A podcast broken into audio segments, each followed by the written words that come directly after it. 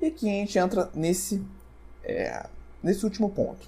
Mas, Igor, e se eu realmente prescrever muitas proteínas para o meu paciente que quer emagrecer? Eu já entendi que elas vão ter um alto efeito termogênico, eu já entendi que vão ter um alto efeito sacietogênico, isso poderia aumentar a adesão do meu paciente ao plano alimentar, mas essas proteínas, esse excesso de proteínas, não poderia favorecer ao aumento do tecido adiposo, esse paciente ele não poderia engordar a partir da ingestão dessas proteínas? E é isso que a gente vai ver agora. Porque de fato a via ela é menos favorecida na prática. A gente tem as vias bioquímicas, essas vias existem, mas na prática, nos estudos em humanos, ela é menos favorecida.